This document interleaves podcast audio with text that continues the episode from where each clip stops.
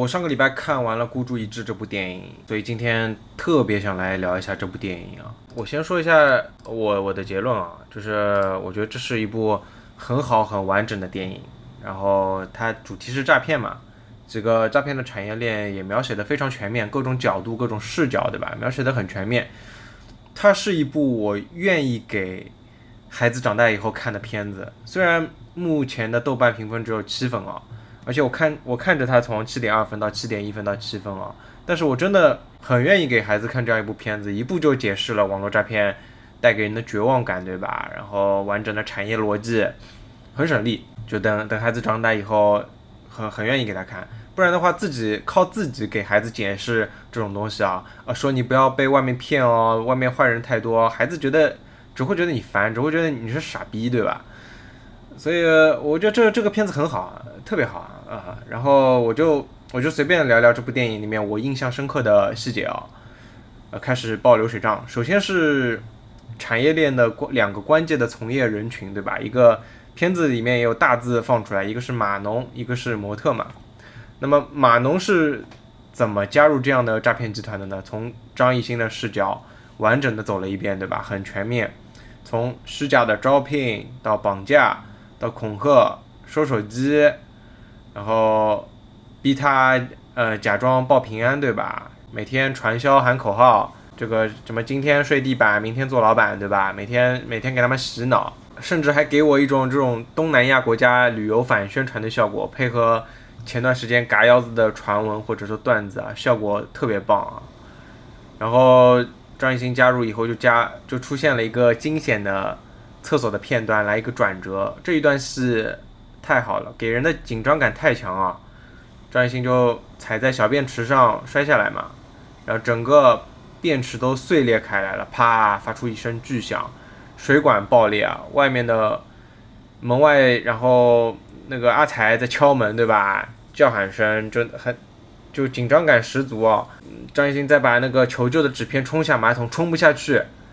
门外阿才已经快快冲到门口了，再捡起来强行咽下去。这一段安排的太妙了。然后有一个细节就是他们竟然还是男女共用厕所，对吧？突出一个对于他们这种工具人的漠视啊。不过这部片子，呃，张艺兴来说，呃，我感觉没有什么可以展现他演技的空间啊，对他没有什么特别的印象。但是有一点我印象还行，就是。他在这部片子里完完全全就是一个屌丝，没有什么偶像包袱，对吧？发型也很屌丝，穿着最屌丝的汗衫。因为我之前对他没有什么感觉嘛，这部片子，呃，感觉可能可能加了一分吧，就是没有没有什么特别的偶像包袱，还比较接地气，对吧？然后第二个，呃，产业链里面的一个一个角色就是模特，然后转场转的很好，就是。跟着张艺兴的视角到厕所，然后遇到金晨，再从金晨的视角从头开始，再走到厕所，对吧？从模特的视角再来一遍，产业链解释的很清楚啊。那么大体量的广告，那么多黄赌毒广告里面的女性，到底是她到底她们是哪里来的？她们背后的生活是怎么样的？对于我来说，如果没有这一部片子啊，我可能真的会以为啊，她们就是每天打卡上下班的职业荷官啊。但是。经过这部片子以后，我想想，确实啊，他们确实是诈骗集团的参与者，对吧？因为你你卡片上印了这个小姑娘，你进去如果还是还是这个女人，还是这个模特在跟你交流的话，你会有一种很真实的感觉。你会想，他们这种呃打扮小姑娘那么华丽的那个模特，对吧？他们怎么可能会是会是诈骗呢？他们诈骗的话。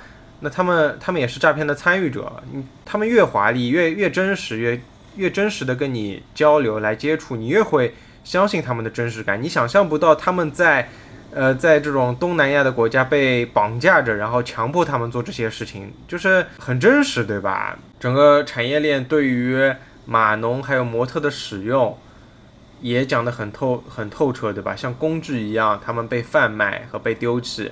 就有一句话，就是他们本来就把那些最低级的码农想想要想要放掉嘛，跟他们说你们今天就离开了。有的人会觉得，就是我当时我看到这一幕，我就我会想，肯定不会放着活活着放他们回去嘛，肯定会把他们集体集体干掉。但是后来就是发现他们就是集体上了车，然后把他们卖给更加低端的、更加下游的呃诈骗集团，对吧？就是然后那个陆经理说了一句：“我我辛辛苦苦培养起来的人，投了那么多钱，怎么可能就放了？就把它卖掉，对不对？”给人很真实啊，产业链描写的很真实，就感觉是肯定是下过功夫的啊，对这个产业链的剖析。然后这个产业就第三个最重要的人群就是我忘了那个那个大字，反正也出来一个大字叫什么了，好像是大鱼啊，反正就叫就就当他是大鱼吧。呃，王大陆我觉得演的挺好的，就各各方面的细节非常的真实。呃，当然这有也有编剧的功力，还有这个导演的功力啊，就很多很多细节，我觉得有很多细节，就比如说，呃，如果从一开始就是纯赌博。那就有点空洞，对吧？一个刚刚踏上社会、英气十足的少年，家里有起码两套房，对吧？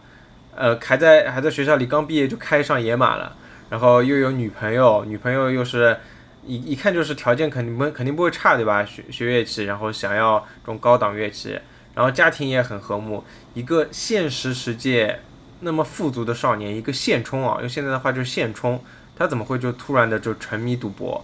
但是他设定了一个小的细节，就是他想给女朋友买一个很昂贵的乐器啊！原谅原谅我认不出那个乐器啊，非常的羞愧，竟然我还想开一档音乐节目啊！这就这就很有共情了，对吧？就是谁没有年轻过？学生时代大家都都穷过，对吧？囊中羞涩，但大家都想过，甚至承诺过，等我有钱了，要给跟着我过苦日子的女朋友买一个。她自己舍不得买的东西，可能是一个包，也可能是这样一个很昂贵的乐器啊。于是他就沉迷了，所有细节都展现的很好，和他的朋友们讲讲解赌博的原理啊，告诉他们啊，连续输十次的概率是很低的。然后图书馆那一幕戏，哇，太太尴尬了，但是又太太真实了，就是一个一个的借充电宝。已经听不到老师的提醒了，就在图图书馆里一个个的问，然后老师说：“哎，你轻一点。”他已经听不到了，对吧？那已经疯狂了，然后借到充充电宝，当场就坐下的一瞬间，然后镜头旋转啊，进入那个赌博的赌桌，就天天旋地转的那个镜头，然后就把赌赌博的精神世界展现了出来。哇，这个这这个镜头用的太好了。坐下来对赌的时候，就是。我不知道他们那个两张牌算是什么玩法啊？赌博我也不是很在行，但是起手一个 K 应该不算小牌吧？然后王大陆拿到 K 之后，那个那个演技啊，就卧槽，那个内心的躁动，身体在微微的颤抖，脸上肌肌肉的抽动，但是他脸上是拼命的压抑着，在收的，身体是在收敛着的，表情是在收敛着的，演技演技很不错啊，就是。你真正如果拿到一张好牌的时候，你你会拼命的压抑自己的情绪，对吧？会会拼命的让自己沉住气，对吧？然后他就输了嘛。还有一个细节啊，就是他到奶奶家偷了手镯，奶奶塞给他一张卡，对吧？他刚开始推脱这张卡，然后奶奶真的拿着卡走开了以后，他眼上难掩那个失望的表情啊。最后奶奶还是把把卡交给了他，一给就是十五万。然后他很愧疚，坐在楼底的那个楼梯上流泪，对吧？拿头去撞墙。这时候其实我会以为他啊，他可能醒悟了，他要去帮助反诈。但是没想到他眉头一皱，说我要赢，对吧？哇，这个就是把赌狗的万劫不复展露无遗啊，拍的太好了。王大陆演技也真的很好，这在在在这部片子里面。其实这部片子大家说王传君形象转变的很快，但是我倒觉得他。他没什么发挥的空间啊，当然演技还是不错的，但是没有什么很高难度的瞬间来给他展示啊，就是一个面无表情的商人，对吧？但是王大陆真的挺不错的，该说的时候该放的放。其实这部片子里面，王大陆他的家境很不错，对吧？家里有住房，还另有一个价值肯定超过八百万的工作室，因为他光抵押就拿到了八百万的现金嘛，然后他。所以这个工作室肯定是超过八百万的嘛，然后他的他的奶奶一拿就是十五万一张卡，对吧？哪怕最后他输掉了房子，但其实他是有退路的，完全有退路啊！他保险箱里面还有一堆东西，对吧？因为他的自尊心，他其实之前没有怎么问爸妈讨钱，讨的讨的很少，其实就就大概几万块钱吧。然后他他被抓去抽血，他爸爸妈妈随随便便就一个一个那个书包一书包的钱给他还了债嘛。所以这里他又设置了一个细节啊，就是他输掉房子以后说：“我让爸妈失望了。”他其实只是想证明自己而已。这就呼应了女警官说的一个是贪心，一个是不甘心嘛。其实他的物质欲在给女朋友买完乐器以后就已经满足了。他他对自己他没有怎么给自己买过东西，对吧？他后面的赌博就纯粹是为了证明自己而已。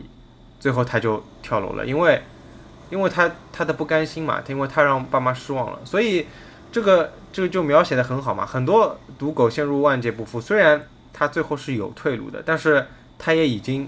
不可能再回头的，他他只有两条路，要么去死，要么就继续赌，只有两条路，所以最后他他跳楼了。这个哇，这个拍的太好了，拍的太好了，还有很多细节啊。我觉得这部片子是真的，就是我我想我想抓紧时间把这部片子给聊完，但是又觉得它的细节实在是多到我如果聊完了，肯定后面还会想到有什么细节我没聊到，我就我就给自己这样的感觉啊，就是它的细节实在是太多了。就是我随便说几点，首先是那个破开的窗子，就是就是人家来讨债嘛，然后他他躲到房间里面，然后别人把这个窗子给敲碎了，就门上面一一条这个窗子的缝嘛，把它给敲开了，然后这个窗子到后面又又用到了，就是他他妈妈把他关在房间里，他就从窗子里面伸出手，然后他先被关在房间里，然后。又把他妈关在房间里，然后伸出手，假装要假装要割自己的手腕嘛，然后出来了以后，就就这个就这个窗子，这个窗子用的太好了，它用的太妙了，前后呼应，对吧？然后保保险箱里面肯定不止一本房产证，对吧？然后还有现金就有那么多，对吧？就是他还有很多很很多银银行卡印象是，就是他就给你给你的描写就是他肯定是有退路的。只不过这就是这就是赌狗的下场，还有抽血那个细节啊，其实这个这里我并不是很懂，我就是他还不上债，他欠欠钱还不上债，然后他别人就拿去抽血了，那个抽血看上去是正规的抽血，肯定不是拿他去卖血嘛，我是不是给他制造一种恐慌感，然后把他带走？我这里确确实不是很懂啊，如果听到这一期节目的。呃，朋友，如果你有懂的话，也欢迎你告诉一下我。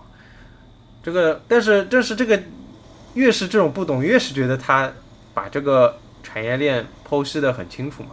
还有就是受害者的受害者的家属，王大陆女朋友最后在警官车上，对吧？他说，他说我好遗憾啊，就是我当初是帮他取消了取消了赌注，如果我帮他押上的话，说不定他他就赢钱了，他就上岸了。然后，然后警官跟他说：“你没用的，你拿不回钱的。你不撤回的话，你他就算赢了这点钱，他的资金也会被冻结掉。就把这个产业链描写的更加更加细了，对吧？更加真实了。就是它是怎么样一个完整的完整的产业链，就是你再怎么样，你都玩不过玩不过诈骗集团的。还有很多很多细节啊，就是就比如王大陆刚开始上班的时候，对吧？就刚开始。”让他打牌嘛，其实用的用的时间并不是很多。后来问他你赌球吗？然后他开始上班也魂不守舍了，就开会的时候也戴着耳机在看球，对吧？他陷入的那种疯狂，他的自残，包括还有还有细还有一个细节啊，就是呃诈骗集团上来讨钱的时候，他他家里他家里没钱，就把那只猫扔下去了嘛。然后最最后在滚动字幕的时候，第一句就是。在本片中没有最后没有动物受伤嘛？哎呦，这个这个连会不会被人家声讨啊？会不会被这种呃不动物保护协会啊，或者说被这种钢筋来来骂这种角度都想好了。这个这次的编剧确实细心哦，考虑到了所有的细节，真的万无一失。我觉得啊，太太太好了，这部电影太完整了，就各各种意义上的完整啊。说张艺兴和金晨，就是他们进入诈骗集团以后，就是一种。持续渲染的绝望感，对吧？首先是上来就是电击，电击以后关笼子，对吧？然后眼睛眼睛都被扎伤了，然后在在里面拉出去打这种体罚，对吧？包括他们几次想要几次想要传递消息出去，然后包括金城有一次快到快要逃跑成功了，最后他走到了当地的警方，警方把把门关起来，就警方当地的警方都都门清对吧？都已经这个产业链都都已经全部打点好了，然后当地警方把门一锁，当然后面我我听到有人就是过度解读，就是就是有可能是。那个把被门关上以后，把电视机打响是是被那个是被那个警察也性侵的嘛？但是其实我觉得这个也没什么解不解读的，就是他只不过没拍出来而已。从这些模特进入这个产业链开始，他就他就就是他逃不掉的嘛，就是每个环节接下来的每个环节都会被性侵的。这这个片子已经拍的非常礼貌，非常的体面了。然后金城最后是被阿才救了的嘛？就是，其实我觉得这部片子，我自己的感觉啊，就可能金城落水的那一瞬间本来就结束了，就是一个没有下文的绝望感。但是这个拯救被金城被救救起来确实不自然嘛，所以我在想会不会是后面的片段其实都是最后添加的。为了让首先首先给人一种信心嘛，这种反诈的警方的信心，然后也是宣扬一下正能量嘛。所以我自己个人的理解就是后面的很多片段都是添加上去的。但是为什么我觉得这部片子很完整很好呢？就是虽然最后我以为是一些添加的片段，包括我我刚开始会觉得有一些沉闷，但是哪怕是这些添加的片段，我也给了我很多惊喜和转折。就比如说，他们警方在经过当地的村子里面的时候，他们被困了，对吧？被当地的村民给那个砸车，其实这一幕是非常惊险的。其实这里，其实村民上上点汽油，警察就全部都都死了，非常的惊险，是警察很有生命危险的一次挑战啊。不过村民村民没有下杀手，也不能说是什么 bug 嘛。然后包括最后学校的冲突也非常的好，然后。阿才拿剪刀插入了那个陆经理的背后嘛，然后这时候陆经理这个形象就立起来了。就是他无论什么时候都是一个最冷静的商人，他从来都没有感情用事过，但是他也是一个极度野蛮、极度残忍的经理。当然他自己也也不完全是最最上流嘛，他他也有上家，他也有上家，他只不过是一个一个中层的管理者，对吧？他。只有完成了那个八百万的业绩的时候，他的女儿才来到了他的身边，对吧？他也其实也是，他和，他本质上其实和和金城和张艺兴其实并没有什么区别，他也是被束缚住的，只不过他是呃在当中的一个呃有有一个权力者嘛，但是他也绝对不是什么，绝是绝对不是什么自由的。然后这部片子在最后还要渲染一下绝望，就是在影片的最最最后啊，就张艺兴和金晨都已经在反诈宣传了。影片的最后有一个呃没有露脸的人手里拿着那个筹码，就有可能是陆经理的上家，对吧？你永远都抓不到反那个诈骗集团的源头，对吧？他们的最顶端有可能是有可能是真正的。呃，资本资本也有可能是真正的权力者，对吧？你永远都抓不到最最源头的人。然后这里面呃很多配角也也也可圈可点吧。但是有一点啊，就是王大陆的女朋友会会给人一种很纸片的感觉。包括就有一场戏啊，就是他王大陆赌球的时候，他女朋友把他的赌注给撤销了嘛。这一幕我觉得没有太深入。就是他其实当场，他其实当场可以把这个女孩子的纠结、紧张，她的纠结的情绪给表达出来，就配合王大陆的神情可以表达出来。但是他就是最后告诉王大陆啊，我我我把你的赌注撤销了，就是这样拍也也挺好的，也挺好，有他有他的道理，就是把悬念留到最后嘛。但我觉得就是没有把有有得有有失有得吧，就没有把王大陆女朋友这个形象给立立起来。然后还有和张艺兴、张艺兴一起被被绑架的眼镜肥宅嘛，他是被洗脑洗的最彻底的，就和大家一起喊口号，对吧？发自内心的欢笑，包括派对的时候，他也是玩的最开心的，和模特什么的玩的很开心，对吧？然后模特什么很疯狂的时候，哇，眼睛都直了，就是那种但是最后被打断腿的也是他，就是用他这种被洗脑、被传销洗脑的呃配角的演绎来突出这样一种绝望感、绝望感。还有一个就是，早在张艺兴之前被关笼子的那个男人，对吧？这个人物让人眼前一亮。这个人刚开始肯定也是有反骨的吧？就是他，他被电，他眼睛被弄伤，被关在笼子里，被抓出来打，他肯定就是也反抗了很多次，但是他最后变成了一个屈服的、整天笑嘻嘻的男人。最后因为一张美元，他败露了，但是他最初的反骨又出现了，他没有把，最后也没有把张艺兴招供出来，哪怕他最后惨死在了钉子下面，惨死在了枪下，他最后都没有把张艺兴给招供出来。呃，张艺兴。和金晨的下场这一次也很惨，对吧？这一刻又拉升了绝望感，把观众的情绪拉到了低谷。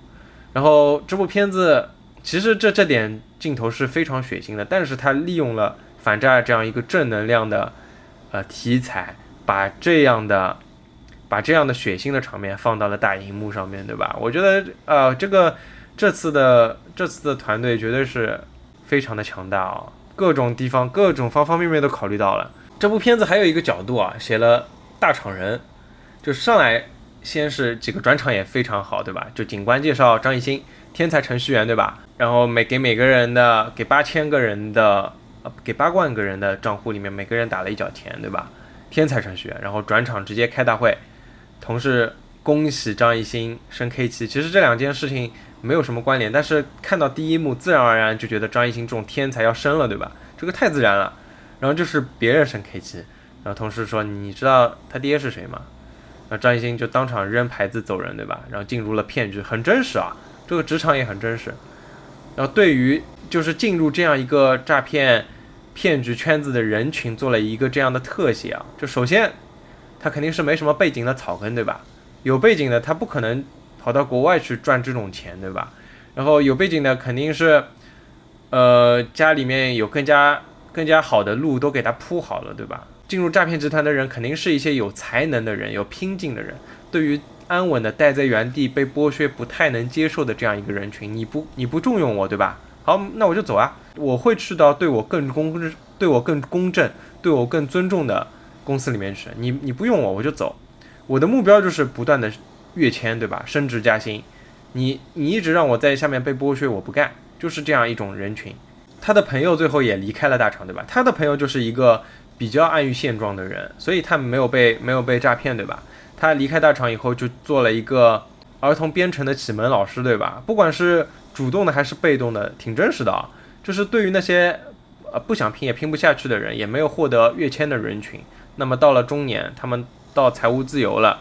要么他们财务自由了，要么就再找一份安稳的工作去继续创造自己的价值，对吧？就是对，因为他不是那种爱拼的人格嘛，爱拼的性格，像张艺兴这样的就就被诈骗分子骗掉了，对吧？或者或者当然也有可能进入更好的工作工作环境，对吧？所以呃，我我现在大致就想了一下这这几个角度吧，肯定哇，这个片子细节太多了，真的要。细挖的话，简直可以写一篇论文，对吧？那么不吐不快啊，那我也不管了，因为后面想想做的东西太多了，有可能过段时间记忆记忆比较更加淡化了，又没机会录了。然后大概就这样，然后这期有可能旁边有装修的声音啊，也就将就着听吧。呃，那么感谢大家收听啊，如果你有你的想法或者不同的建议，欢迎你在评评论区指出。那么感谢大家，谢谢。